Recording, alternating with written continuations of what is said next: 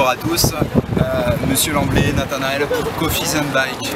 Aujourd'hui je témoigne d'un problème évident concernant la vente ambulante.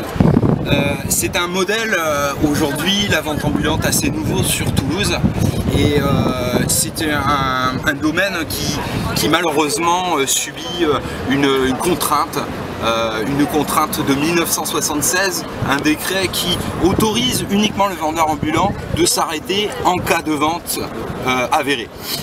Il est donc interdit de rester à demeure sur le domaine public et bien sûr euh, vendre au fur et à mesure.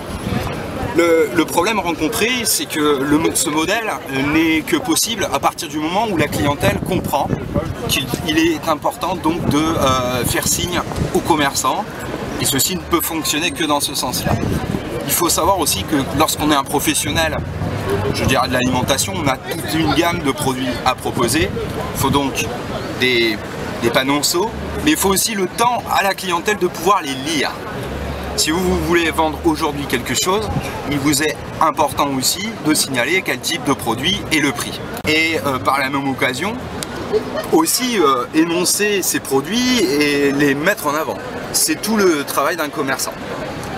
Donc aujourd'hui, moi j'ai à peu près 8 cafés différents avec des notes différentes, euh, une carte de thé évoluée, un, chocolat chaud 100% euh, cacao et bio, de la pâtisserie artisanale avec un descriptif effectivement de chaque produit, de la glace, des boissons fraîches.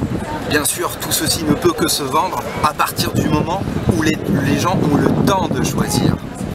Place Saint-Pierre, il se trouve que j'ai des petits problèmes vis-à-vis de, la, concurrence, je dirais même des bars aux alentours.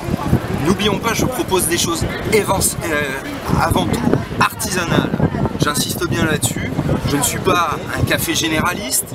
Je suis, bien sûr, du café à emporter, donc pour des personnes qui sont prêtes à partir, mais aussi donc de la glace et des boissons fraîches, chose qu'en fait on n'a pas forcément besoin de consommer sur place.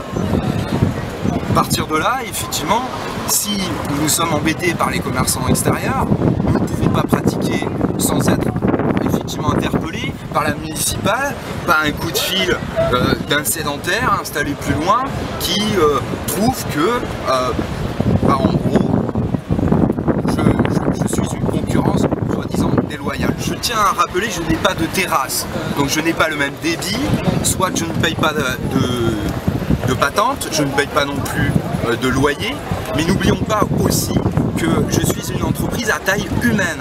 Hein. je suis donc tout seul dans mon activité, il n'y a pas 3 ou 4 salariés, et que par conséquent le débit ne peut être que diminué. Hein.